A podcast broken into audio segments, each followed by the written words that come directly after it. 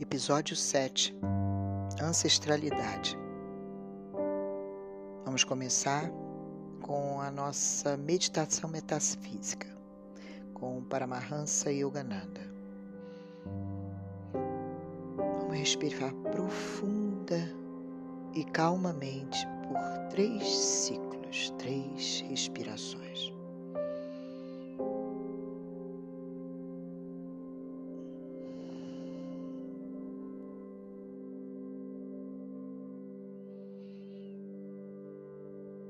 nos concentrando na ideia que temos interesse a partir do acesso à nossa ancestralidade, intimidade com o nosso clã.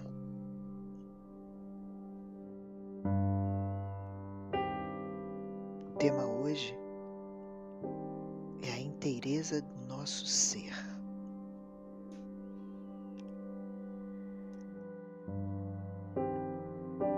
luz infinita. Ensina-me a reivindicar minha herança e viver como imortal. Ó amiga divina, mesmo que a escuridão da minha ignorância seja tão antiga quanto o mundo, faz-me contudo compreender que ao alvorecer de tua luz, as trevas se desvanecerão como se nunca houvessem existido. O que é essa vida que flui por minhas veias?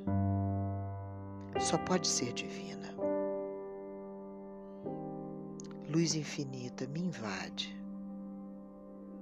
Faz-me sentir que estás presente em meu cérebro, em minha coluna vertebral e no mais profundo dos meus pensamentos. Eu te reverencio. Seja a estrela polar da minha mente que anda às cegas. Conduz-me a ti, que és o meu lar. Conduz-me a mim por inteiro.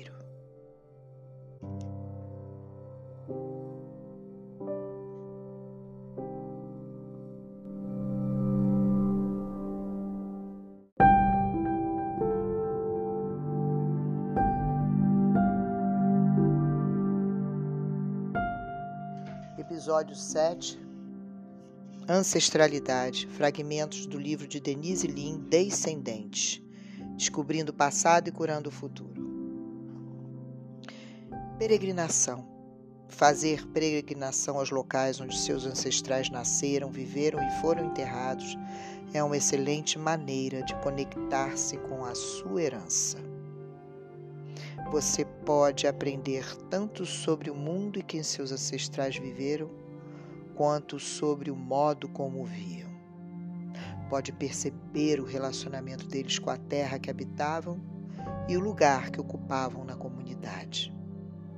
Se não houver mais ninguém lá que tenha conhecido seus parentes, você pode e deve usar a sua intuição para imaginar como era o mundo para eles e, a partir daí, observar o impacto que essa informação teve e terá sobre sua vida. Um pouquinho a cada dia. Gotas que se impregnam no seu sangue a partir da sua autorização, da sua busca pelo seu clã. Vivenciei isso quando conheci a cidade ruína de São João Marcos, que no governo de Getúlio é, foi destruída para dar origem a uma represa, que no fundo e no final das contas as águas nem chegaram a São João Marcos, mas todos os seus habitantes tiveram que migrar para o Rio Claro, que é a cidade que existe hoje. Foi onde nasceu o meu avô paterno e sua mãe. E para onde veio o meu bisavô italiano quando aqui chegou. São João Marcos. E esse impacto dessa informação, o fortalecimento de algo em mim, a composição de parte de minha inteireza, trago nessa caminhada e nessa peregrinação e de muitas outras fontes que me inspiraram para que eu pudesse fazer esses episódios de ancestralidade. Por vezes as palavras podem ser muito pouco para traduzir o que significa para a nossa inteireza. Essa palavra é perfeita. A busca dos nossos clãs. Continuando. Quando fizer a sua pesquisa, diz Denise Lin, seja sensível ao significado das informações que você coletou você está procurando o contexto mais amplo do significado de tudo isso. O impacto vivo que esses acontecimentos tiveram e têm em sua vida, e não apenas fatos mortos. Está tentando descobrir que tipo de gente eram seus ancestrais, suas idiosincrasias, seus traços pessoais, o que, enfim, os tornava únicos e não apenas seus dados biográficos. Quanto mais pessoal e profunda for sua compreensão dos ancestrais de sua família, mais útil será na compreensão da sua própria vida. Não se preocupe quanto ao fato de as informações que você receber serem ou não verdadeiras e de natureza histórica. A necessidade de que tudo que você experimente seja um fato histórico pode bloquear muito a sua intuição. Se agir permanentemente como seu próprio sensor, você vai bloquear a sua habilidade de perceber e receber informações. Durante esse exercício, você estará potencialmente entrando em contato com a alma ancestral de sua família, que é a culminação de todas as suas experiências e vozes dos seus antepassados, que ressoam dentro de você. Mesmo que os dados recebidos não sejam exatos no nível factual, as informações adquiridas nesse exercício constituem valiosa ferramenta para mergulhar em sua intuição e podem conter símbolos poderosos de sua vida e herança interna. Vamos saber como funciona o exercício da jornada de retorno aos seus ancestrais diretos? Esse exercício vai ajudá-la a conectar-se com seus ancestrais biológicos, apresentando-os a você de modo que você possa começar a compreender as forças que formaram sua vida e que foram repassadas a você. Esse exercício pode ser gravado e você ouvir a fita depois, ou outra pessoa pode ler o exercício para você e agir como seu guardião enquanto você realiza sua jornada interior. Ou você pode embarcar nessa jornada a partir da sua memória. Para esse exercício, você pode escolher uma suave música de fundo, o que muitas pessoas consideram um auxílio em exercícios de visualização.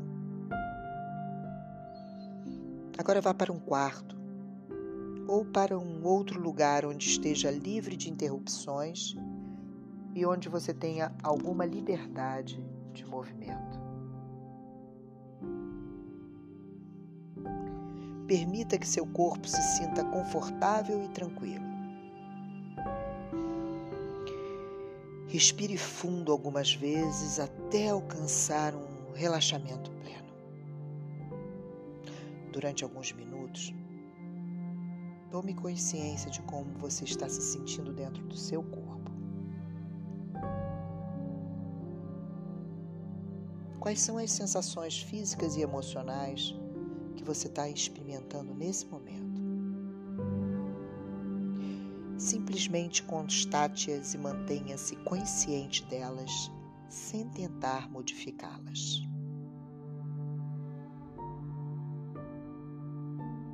Agora, imagine que, de pé, diretamente atrás de você, está seu pai caso você seja homem, ou sua mãe, caso você seja mulher. Este exercício também pode ser usado para um pai adotivo ou mãe adotiva. Imagine como seria ter esse genitor atrás de você.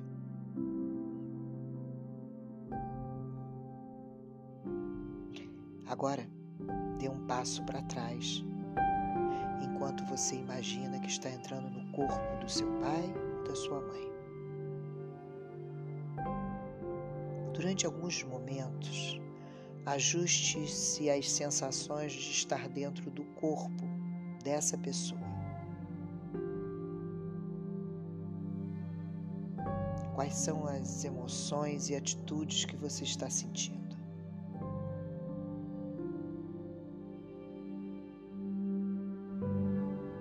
Permita que seu corpo adote a posição física que expresse melhor o que você sente dentro do corpo dessa pessoa.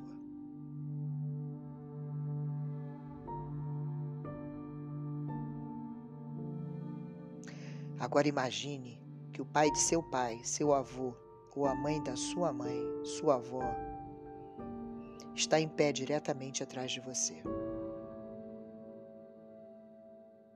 Dê um passo para trás e se imagine dentro do seu corpo. Continue o exercício indo para trás no tempo. Não importa se você não tem conhecimento consciente dos seus antepassados. Simplesmente imagine como eles poderiam ter sido.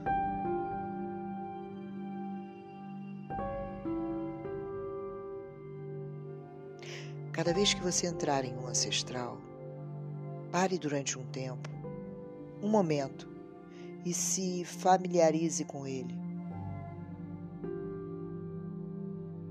Adote fisicamente uma posição para cada indivíduo. Exagere e até mesmo dramatize a posição corporal até que ela ative um conhecimento ou uma intuição sobre a vida dessa pessoa. Esse é um aspecto muito importante desse exercício. Adormecidas em seu subconsciente e suas células estão ocultas memórias de seus ancestrais. Você pode estimular a ativação dessas memórias alterando fisicamente a posição do seu corpo para imitar o corpo deles. Uma vez que tenha adotado a posição corporal do seu antepassado, imagine quais seriam as respostas daquela pessoa a cada uma das seguintes perguntas. Anote, por favor. O que é mais importante para você e por quê? Família, saúde, posses, crescimento espiritual, afiliações religiosas, hobbies.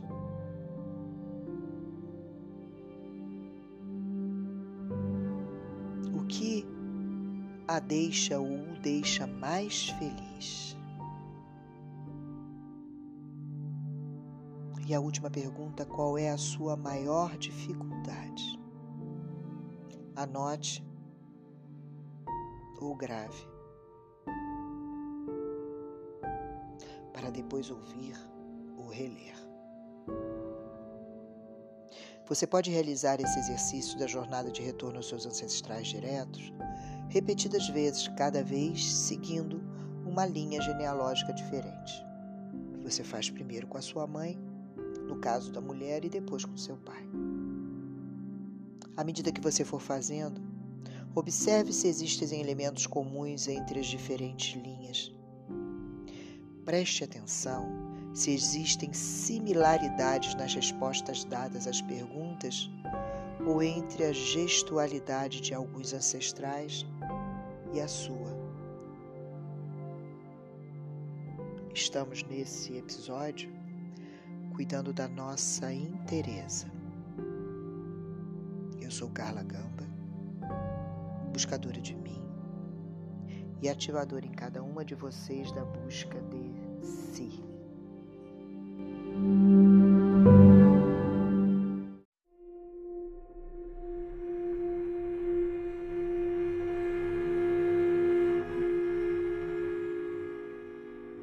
Continuando, episódio 7, Ancestralidade. Agora vamos para fragmentos de Rosemarie Muraro nos textos da fogueira. Vamos agora para o mundo industrial. No fim do século XVIII, descobre-se a máquina a vapor, a maior invenção tecnológica depois do arado. Constroem-se as primeiras fábricas e, a partir dos primeiros teares, os sem terra, que são os únicos desprivilegiados da era agrária, porque morrem no primeiro inverno, na primeira escassez, vêm viver perto das fábricas. Londres, Paris, Roma eram cidades de 200 mil habitantes no século XVII, mas passam a ter um milhão de habitantes no século XIX. Os comboios começam a atravessar os Estados Unidos e a Europa. Nesse século constrói-se o embrião do Império Americano. Com a imprensa, instala-se a comunicação de massas a uma velocidade muito maior que antes do Renascimento. Graças à imprensa de Gutenberg, a alfabetização já passa a ser um fenômeno mais ou menos maciço.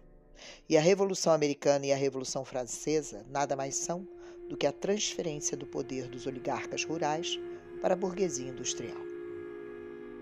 Chegamos assim ao nosso tempo. A tecnologia explode no fim do século XIX. Já temos o automóvel, o avião, o rádio, o início da tecnologia eletrônica, a química moderna, Einstein, Heisenberg, até chegarmos à Segunda Guerra Mundial, em que se matam 50 milhões de homens e mulheres. 50 milhões de pessoas foram mortas na Segunda Guerra Mundial. Depois dessa guerra, chegamos finalmente à civilização de consumo, é aí que começa a destruição da nossa espécie. A civilização de consumo é feita a partir da enorme explosão tecnológica do início do século, que também inclui a invenção do primeiro computador, o primeiro cérebro eletrônico, como se dizia antigamente. Lembro-me, lembro diz Rose, nos anos 50, que o presidente Eisenhower dizer na época. Todo americano que puder ter dois automóveis tenha dois em vez de um, porque aumenta o poderio americano. Quem tiver dois frigoríficos é melhor, e por aí afora.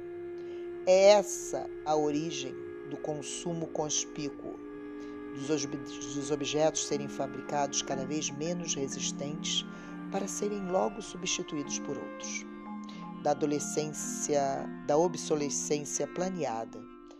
Não existem no século XIX e são, de fato, dos anos 50. Tudo fica rapidamente obsoleto.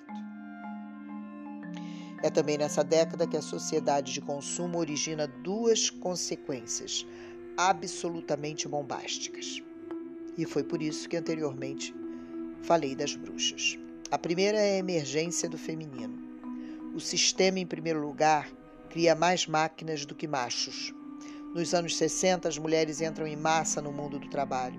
No fim dos anos 60, a sua força de trabalho representa 35% do total. Hoje é quase 50%, anos 90. E assim, nos anos 60, a primeira coisa que as mulheres reivindicam depois de ganharem o seu primeiro salário não é nem consumo nem liberdade, é o seu orgasmo de volta. O orgasmo, como fato social, é filho dos anos 60. Então, se inquisidor hoje, ou a partir dos anos 70, regressassem da tumba, acho que paririam três ursos e teriam que colocar na fogueira metade da humanidade. Ressurgem no século XX as mulheres orgásticas e que garantem a sua própria sobrevivência. Muito perigosas. E caem então os dois pilares do que é feita a dominação da mulher nesses últimos oito mil anos: a virgindade antes do casamento e o fato dela ser economicamente dependente do homem. Mas a segunda e mais importante característica da sociedade de consumo é a destruição dos recursos naturais. Essa destruição passa a ser vista a olho nu a partir dos anos 70. Primeiro pelas elites acadêmicas e depois pelas massas no final dos anos 80.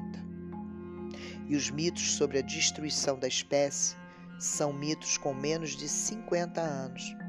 Não existem mitos arcaicos, os que existem há milênios são os mitos fundadores das florestas e da espécie. Existe algum mito primordial de destruição da espécie da floresta? Só conheço os mitos que foram criados e desenvolvidos na televisão e no cinema. Pensei muito a respeito. Todos eles são do século XX e os mais fortes, os que mais marcaram a cultura, são os veiculados pelo cinema, tecnologia nova e não pelo livro nem pelo teatro, mais tradicionais primeiro filme que eu considero emblemático é Blade Runner, realizado nos anos 80 por Ridley Scott, que mostra um mundo sem vida, artificial. Passa-se em 2020. A destruição da espécie dá-se em 2020. É o ano em que os androides se revoltam. Eles são seres artificiais criados pelos seres humanos com todas as características humanas, exceto uma, não têm memória. Por isso eles não têm história. Não têm inconsciente. Não têm inteireza. Lembram? É o nosso tema desse episódio. Fragmentação do homem se dá quando ele perde a memória, perde sua história. Viram pura racionalidade. O filme tem lugar em Los Angeles, que nessa época tinha 20 milhões de habitantes e já era uma cidade totalmente artificial, sem vida, sem plantas, inteiramente high-tech. O filme é todo em tons azuis. Isso lembra o azul aço do Jornal Nacional. O cenário do Jornal Nacional é todo ele da cor do aço. Essa cor lembra o domínio da pura racionalidade, da pura tecnologia, fria, sem vida, a excelência da fragmentação. A música do filme é deslumbrante. É uma música New Age de Vangelis, mas é toda tocada em sintetizadores. Nenhum instrumento é natural. E o filme termina com um caçador de androides apaixonar-se e a fugir com uma das suas criaturas. Quer dizer, nessa fase da espécie humana, a mais profunda deterioração do ser humano ele apaixonar-se por um ser artificial. E isso, para mim, é um mito fundador da destruição a possibilidade de nos apaixonarmos por algo que não tem história. A fragmentação em si. Um segundo filme chama-se exatamente 2020. Em inglês, Soylent Green. Nessa época, Nova York também já tem 20 milhões de habitantes e a temperatura do globo terrestre subiu muito. Já não há inverno em Nova York. Esse filme foi feito nos anos 80. Nele, só os extremamente ricos podem comer o que nós comemos hoje: legumes, carnes, verduras frescas. E eles vivem em fortalezas fortemente armadas para não serem invadidos pelos esfomeados, pelos homens e mulheres da rua que são milhões e milhões. E quando uma das pessoas entra na casa dos ricos e pergunta a uma linda jovem quem ela é, ela diz: I am a furniture. Eu sou mobiliário. A mulher também nessa concepção, nessa fantasia do artista, entra como puro objeto material. E nas ruas, os seres humanos são alimentados pelo Soylent vermelho, que é proteína, pelo Soylent cinza e principalmente pelo Soylent verde, Soylent Green. O filme mostra o Soylent divino nos reboques enormes. Eles deslocam-se com pás dos lados que afastam as pessoas como se fossem bichos, porque elas assaltam os caminhões. No fim do filme, essa realidade é vista sobre a ótica de um velho, muito velho, que conheceu o século XX. E lá, no século XXI, as mortes são por suicídio assistido. Que é uma forma moderna de morrer. E esse homem prefere morrer a ver um filme onde se toca Sexta Sinfonia de Beethoven e no qual aparece uma árvore, porque as plantas já não existiam mais. A terra é toda um grande deserto.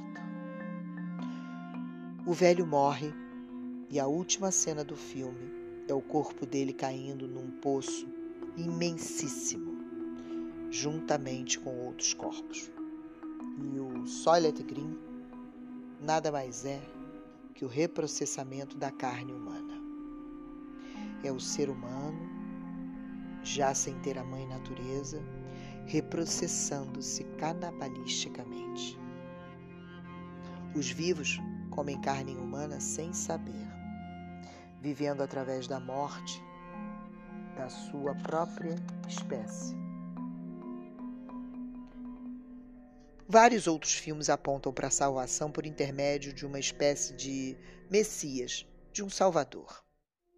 O primeiro e mais idiota é o Dia da Independência, no qual o Salvador é o presidente dos Estados Unidos. Ele introduz um vírus no computador da nave-mãe dos alienígenas que querem dominar a Terra. Uma dominação é substituída por outra, talvez pior, porque verdadeira e todos os habitantes dos outros países pareciam palhaços primitivos. E esse filme foi visto por milhões no mundo inteiro. Um outro filme mais sofisticado que apareceu em 1999 foi Matrix. Matrix era um supercomputador que já tinha vencido a espécie humana e controlava tudo a partir do coração e das mentes das pessoas. Num certo ponto do século 21, a humanidade destrói-se a si mesma por influência da Matrix e sobeja apenas um núcleo de resistência. Aqui o autor do filme chama intencionalmente de Sion, a Jerusalém tecnológica. Mas desde o século XX, que alguns iluminados guiados por um oráculo, uma mulher sábia e velha, detectam e treinam o escolhido, não por acaso, também chamado Neo, o novo, que acaba por destruir a Matrix e os seus agentes. Fica então a pergunta: o Messias é o libertador ou vem instaurar uma outra dominação? Gostaria de responder quando falar do que está a acontecer agora hoje por causa dos bons cristãos americanos, cristãos americanos. Acho que todos esses filmes mitos caminham para a mesma vertente a morte da espécie e da natureza e a vitória da tecnologia, que é a racionalidade pura da vida artificial. Não conheço nenhum mito do século XX que aponte para um reverdecer da espécie humana.